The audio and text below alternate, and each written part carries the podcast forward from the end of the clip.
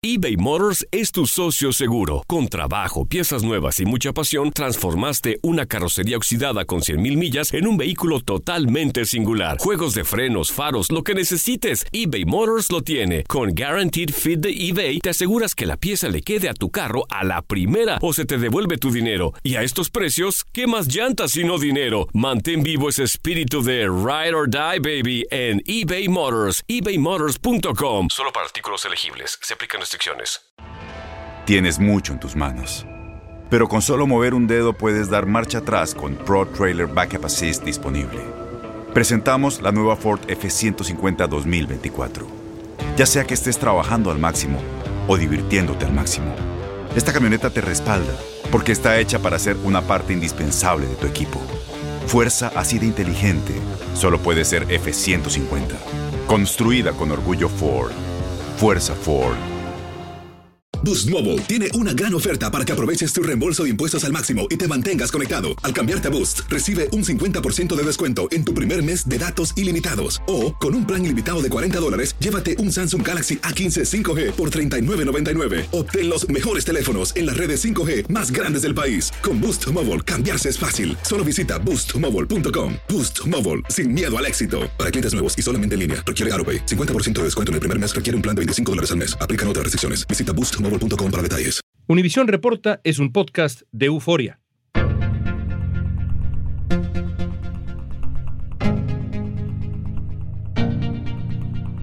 El Papa emérito Benedicto XVI ya descansa en su última morada. Su féretro fue trasladado a la Basílica de San Pedro para su entierro primero. La muerte del Papa emérito Benedicto XVI ha abierto la polémica sobre el futuro del Vaticano. En el Vaticano muchos están ocupados especulando sobre el futuro del Papa Francisco. Y muchos elementos conservadores creen que el Papa ha ido demasiado lejos, que está violando el dogma de la Iglesia con su apertura a los homosexuales, a las mujeres divorciadas. La periodista Valentina Larraqui ha sido corresponsal en el Vaticano para Televisa desde hace décadas. Es la decana de la corresponsalía vaticana en el mundo y hoy nos va a ayudar a entender qué está pasando dentro de la Iglesia Católica. Vamos a analizar cuál es el legado de Benedicto XVI, cuánto han influido los escándalos por abusos sexuales, si es cierto que hay una división dentro de la Iglesia y cómo se proyecta la batalla por el poder en el Vaticano.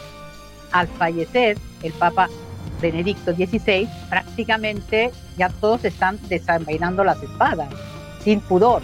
Entonces, lo más probable es que haya golpes y golpes bajos en los próximos meses. Hoy es miércoles 25 de enero, soy León Krause, esto es Univisión Reporta.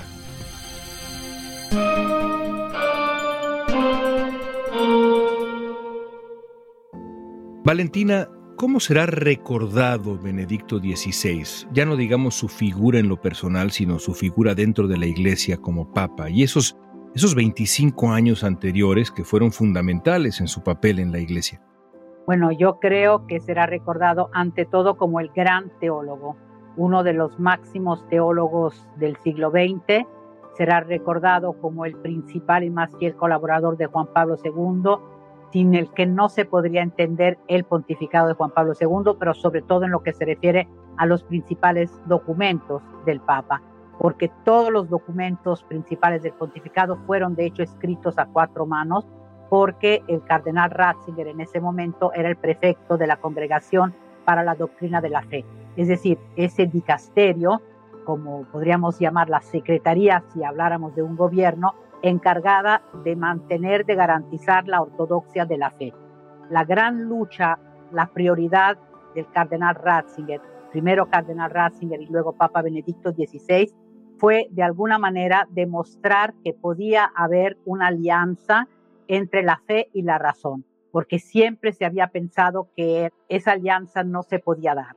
Entonces, uno era demostrar que sí era posible, segundo, luchar contra el que él calificaba de relativismo en las sociedades, sobre todo occidentales y sobre todo europeas.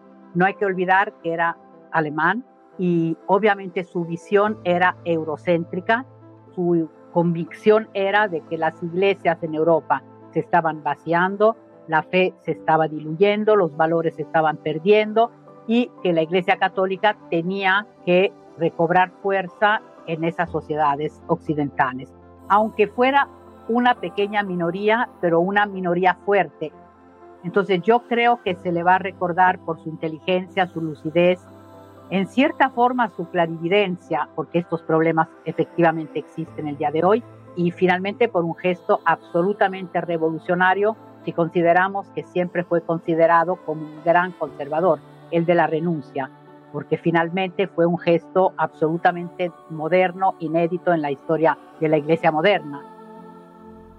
En Alemania, un bufete de abogados realizó una investigación sobre la arquidiócesis de Múnich y de Freising y reveló abusos sexuales a menores de edad que habrían sido encubiertos por la alta jerarquía católica. Según el informe, los autores de los abusos siguieron ejerciendo su actividad pastoral sin ninguna restricción a sus actividades. Tampoco se iniciaron las medidas previstas en el derecho eclesiástico, todo bajo la supervisión del hoy Papa emérito Benedicto XVI. Hace un año se dio a conocer un informe sobre los abusos sexuales cometidos desde la posguerra hasta la actualidad en la arquidiócesis de Múnich, en Alemania. Se señalaba que al menos cuatro de los casos ocurrieron bajo el mandato del entonces arzobispo Joseph Ratzinger.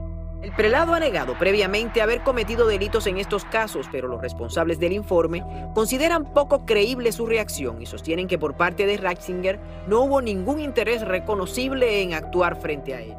La investigación fue encargada por la misma arquidiócesis a un equipo de abogados. Aunque Benedicto XVI pidió perdón en su momento, se defendió de las acusaciones.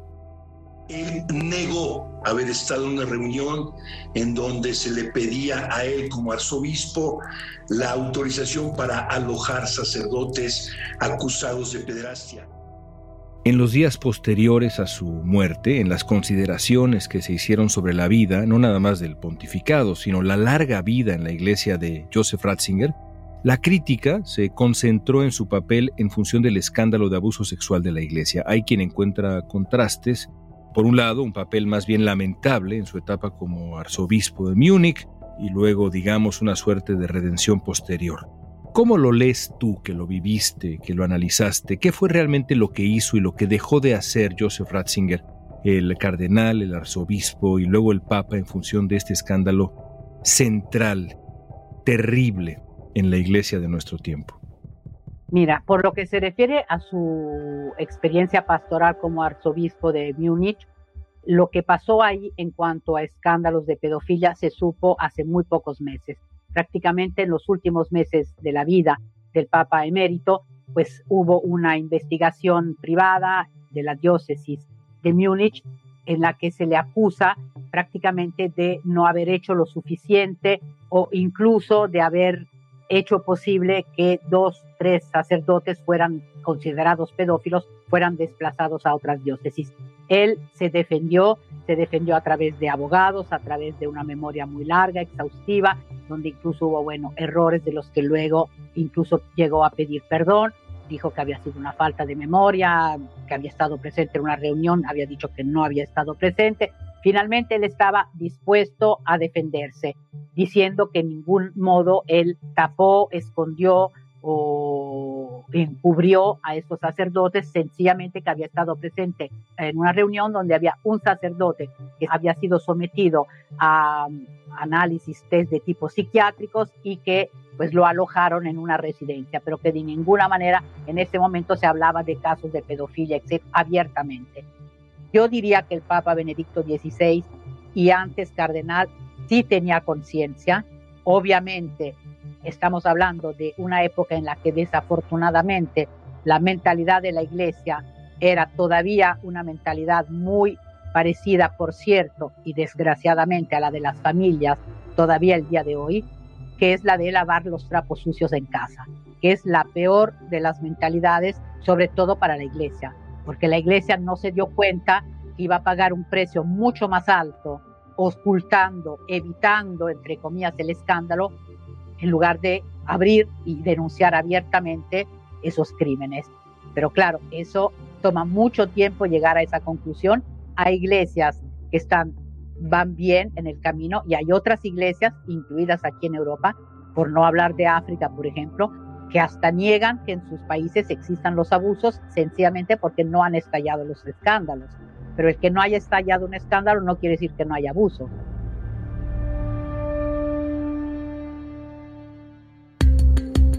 Al volver vamos a analizar cómo podrían ser los futuros enfrentamientos internos en el Vaticano.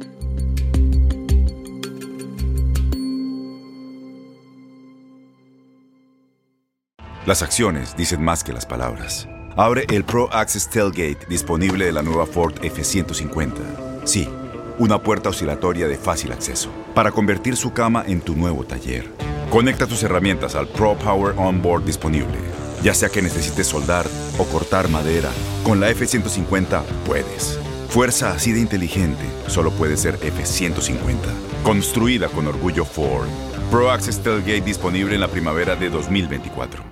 Boost Mobile tiene una gran oferta para que aproveches tu reembolso de impuestos al máximo y te mantengas conectado. Al cambiarte a Boost, recibe un 50% de descuento en tu primer mes de datos ilimitados. O, con un plan ilimitado de 40 dólares, llévate un Samsung Galaxy A15 5G por $39.99. Obtén los mejores teléfonos en las redes 5G más grandes del país. Con Boost Mobile, cambiarse es fácil. Solo visita boostmobile.com. Boost Mobile, sin miedo al éxito. Para clientes nuevos y solamente en línea, requiere AroPay. 50% de descuento en el primer mes requiere un plan de 25 dólares al mes. Aplican otras restricciones. Visita Boost Este abril te invitamos a nuestra feria virtual Univisión Contigo rumbo a la universidad. Conéctate virtualmente con representantes de colegios y universidades en la costa este, desde Nueva York a Florida. Aprende sobre ayuda financiera, becas y otros recursos para continuar tu educación. Regístrate para asistir y para la oportunidad de ganar una tableta. Te esperamos en Univisión Contigo rumbo a la universidad del 3 al 9 de abril. Regístrate ya en univision.com diagonal universidad.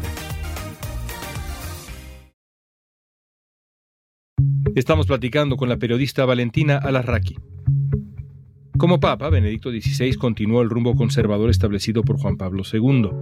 Según Los Angeles Times, Ratzinger escribió documentos que reforzaban las enseñanzas de la Iglesia, oponiéndose a la homosexualidad, el aborto, la eutanasia.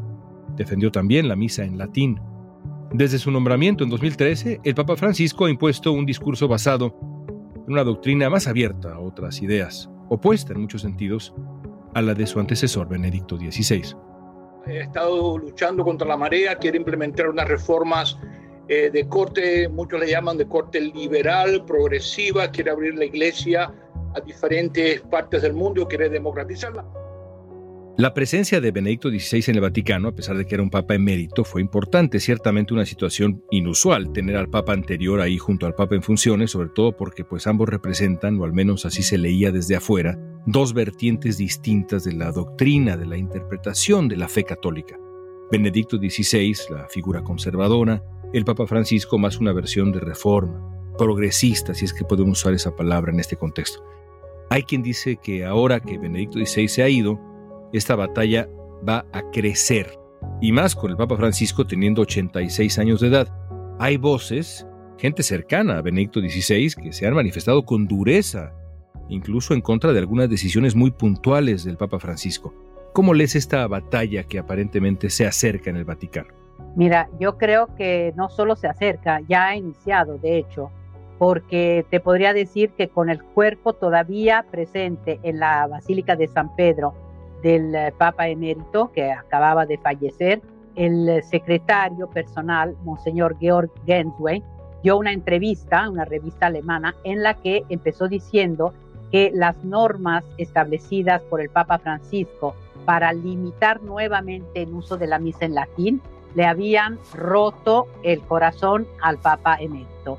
Entonces, esta es una declaración muy fuerte y con el cuerpo todavía del Papa emérito ahí presente, todavía ni siquiera lo habían enterrado. Bueno, aparte de esto, ya empieza a salir inmediatamente los adelantos de la publicación del libro de Monseñor Genswen, del secretario del Papa emérito, Nada más que la verdad, mi vida al lado de Benedicto XVI. Es un libro que ya está a la venta, ya incluso ha sido traducido y pues en este libro prácticamente queda muy, muy claro que estamos hablando de dos papas totalmente diferentes, ideas diferentes, pero sobre todo visiones de la iglesia diferentes. ¿Qué es lo que sucede? Sale este libro, primero esa entrevista, sale el libro y diez días después del fallecimiento del Papa emérito, fallece el cardenal australiano George Penn, otra figura muy conservadora que el Papa Francisco había nombrado como super secretario de Economía. Bueno, el cardenal Penn tuvo una terrible experiencia porque fue acusado en Australia de haber abusado de dos seminaristas, de dos jóvenes, cuando vivía en Australia, pasó dos procesos en Australia, estuvo encarcelado muchos meses, al final fue declarado inocente y volvió al Vaticano. Bueno, esta figura es otra figura de referencia del grupo conservador y prácticamente hace unos meses había circulado como una especie de panfleto, de manifesto, le dicen aquí en italiano, entre los cardenales en vista también del próximo cónclave. Y en este panfleto, en este documento, que circuló de forma anónima, prácticamente se decía que el pontificado del Papa Francisco era desastroso, que era absolutamente un desastre. Y se hablaba pues de la situación actual y en vista del futuro cónclave. Bueno, en cuanto fallece el cardenal Pell, pues sale a reducir que ese documento lo había escrito él. Además, días antes de fallecer, había dado una entrevista al diario Spectator en el que prácticamente dice que el sínodo para la sinodalidad de la iglesia convocado por el Papa Francisco para el 2024 es una pesadilla tóxica. Estas son las palabras utilizadas. ¿Qué quiere decir? Que hay dos figuras súper importantes del grupo conservador, el secretario de Benedicto XVI y el cardenal australiano Pell, quienes ya abiertamente están atacando al Papa Francisco.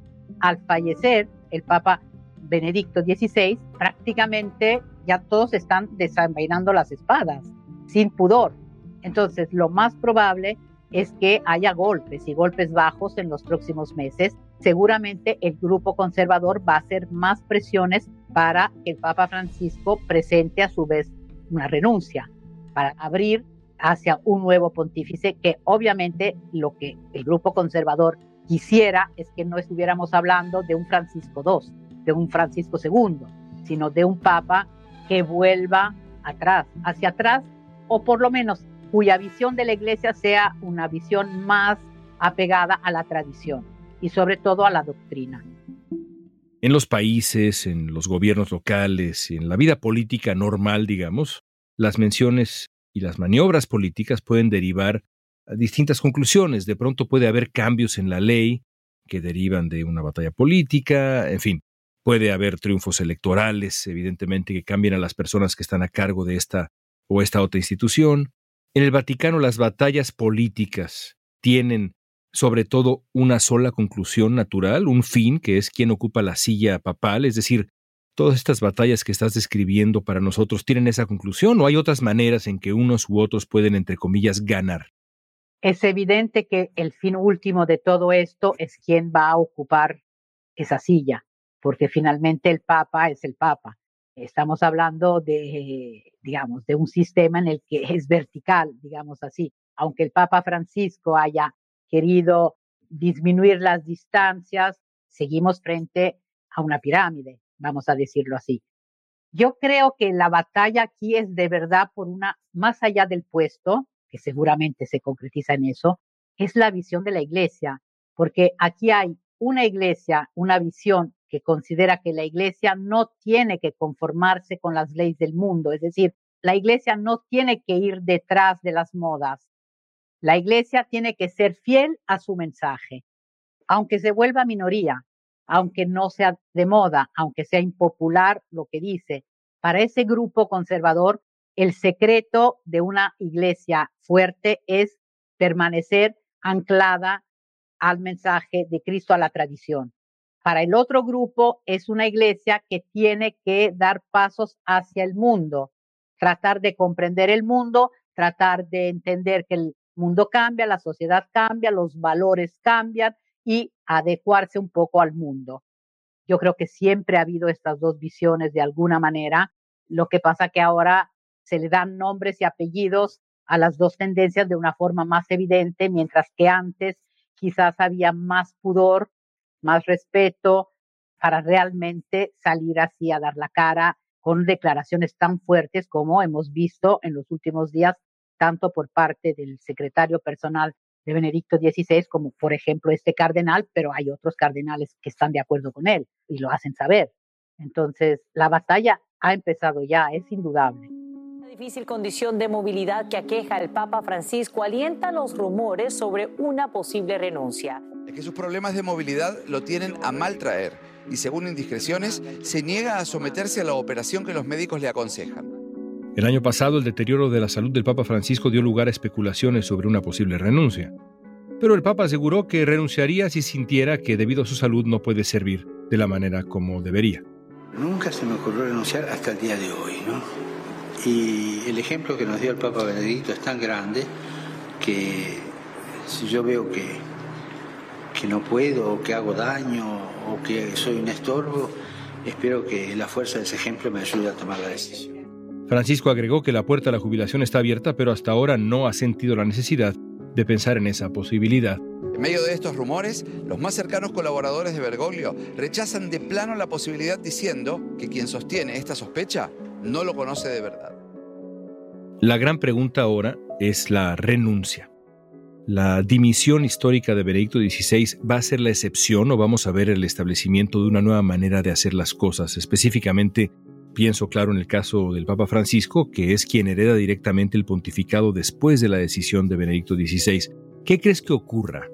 Después de todo, Francisco tiene hoy la misma edad que tenía Benedicto XVI cuando decide dimitir. ¿Qué va a ocurrir?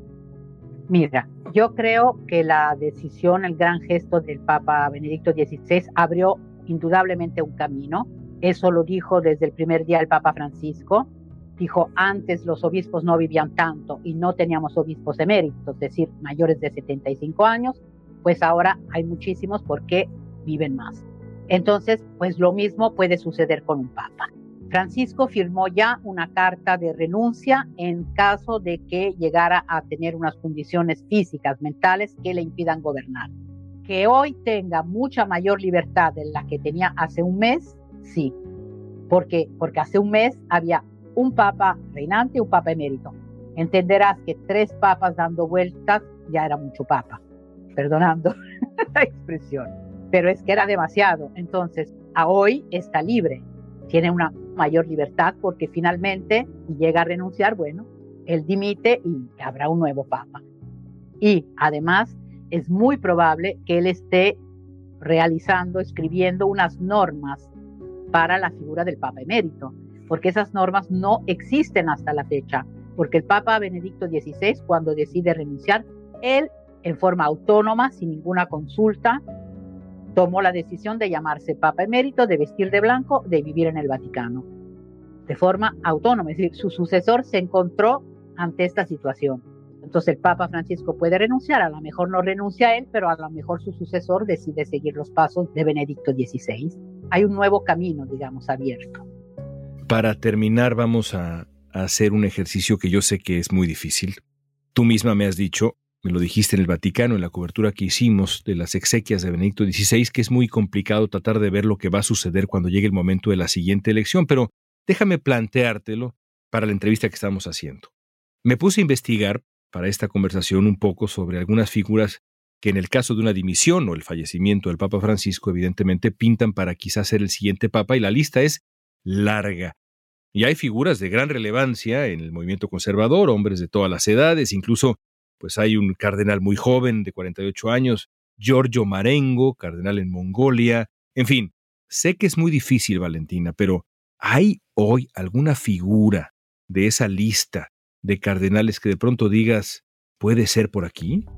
No te quiero decepcionar, pero como te dije, yo nunca le atiné al nombre del nuevo Papa. Y esta vez me parece todavía mucho más complicado porque en esta ocasión la gran mayoría de los cardenales que se reunirán en la Capilla Sixtina han sido creados por el Papa Francisco. Muchos de ellos son, en teoría, personas un poco a su imagen y semejanza, en teoría. Ahora tú sabes que cuando se reúnen, se cierran las puertas, el voto es secreto y el Espíritu Santo está ahí, todo puede suceder. Es que te lo digo así porque es que es así es muy difícil, hay mucha preocupación porque es que muchos dicen estos cardenales, entre los nuevos cardenales africanos, asiáticos, el de Mongolia, son gente que no es muy conocida, no es gente que parezca, no son personas que aparentemente estén muy preparadas, con grandes experiencias y menos dentro del gobierno de la iglesia, en la curia de Roma, digamos, en el Vaticano. No se conocen, la gran mayoría no se conoce entre sí lo cual es un problema, porque en anteriores cónclaves había porcentajes, no sé, X número creados por decirte Pablo VI, el otro por Juan Pablo II y así. Entonces estaba como dividido y había cardenales de diferentes procedencias, digamos, ¿no? Incluso haber sido creado por diferentes papas. Siempre es complicado, pero creo que esta vez va a ser más complicado por estas razones que te digo y también porque realmente ahí sí va a haber dos visiones de iglesia muy claras. Entonces lo que se jugará ahí es no solo qué tipo de iglesia, pero también qué tipo de papa. Y el que le siga a Francisco, pues va a tener que tener mucho valor, porque si decide volver al Palacio Apostólico, al coche, a los zapatos rojos, bueno, habrá seguramente quienes digan que está llevando la iglesia hacia atrás. Y si no lo hace, bueno, habrá todos los otros que no estarán de acuerdo, ¿no? Es lo que yo pienso y puede estar bien como puede estar mal, pero bueno, son las conclusiones a las que yo llego con el día a día aquí en el Vaticano. Y no hay mejor opinión que la tuya. Valentina, gracias por esta conversación eh, maravillosa. Ya regresaremos muchas veces a ese mundo que nadie conoce como tú. Muchísimas gracias a ti. El Papa Francisco decidió extender la consulta sobre el futuro de la Iglesia. La reunión planeada para 2023 ahora se hará en dos partes, una primera sesión en octubre, la segunda un año más tarde. El objetivo será discutir una estructura más descentralizada de la Iglesia, donde los laicos tengan un papel más importante para hacer la institución, dicen, más incluyente, participativa, receptiva a los problemas del mundo real que enfrentan los católicos.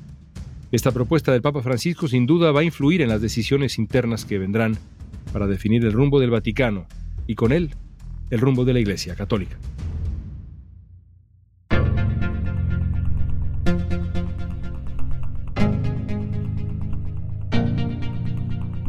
Esta pregunta es para ti. ¿Qué te gustaría ver en el siguiente Papa?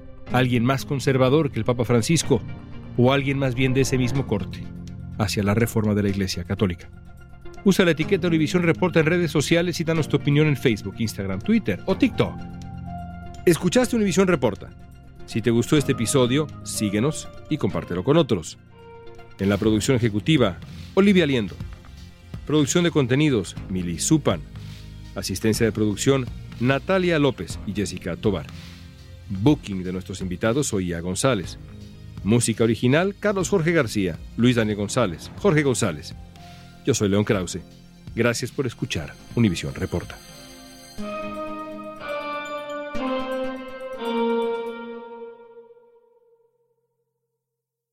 Boost Mobile tiene una gran oferta para que aproveches tu reembolso de impuestos al máximo y te mantengas conectado. Al cambiarte a Boost, recibe un 50% de descuento en tu primer mes de datos ilimitados. O, con un plan ilimitado de 40 dólares, llévate un Samsung Galaxy A15 5G por $39.99. Obtén los mejores teléfonos en las redes 5G más grandes del país. Con Boost Mobile, cambiarse es fácil. Solo visita boostmobile.com. Boost Mobile, sin miedo al éxito. Para clientes nuevos y solamente en línea, requiere AroPay. 50% de descuento en el primer mes requiere un plan de 25 dólares al mes. Aplican otras restricciones. Visita para detalles. Este abril te invitamos a nuestra feria virtual Univisión Contigo rumbo a la universidad. Conéctate virtualmente con representantes de colegios y universidades en la costa este, desde Nueva York a Florida. Aprende sobre ayuda financiera, becas y otros recursos para continuar tu educación. Regístrate para asistir y para la oportunidad de ganar una tableta. Te esperamos en Univisión Contigo rumbo a la universidad del 3 al 9 de abril. Regístrate ya en univision.com diagonal universidad.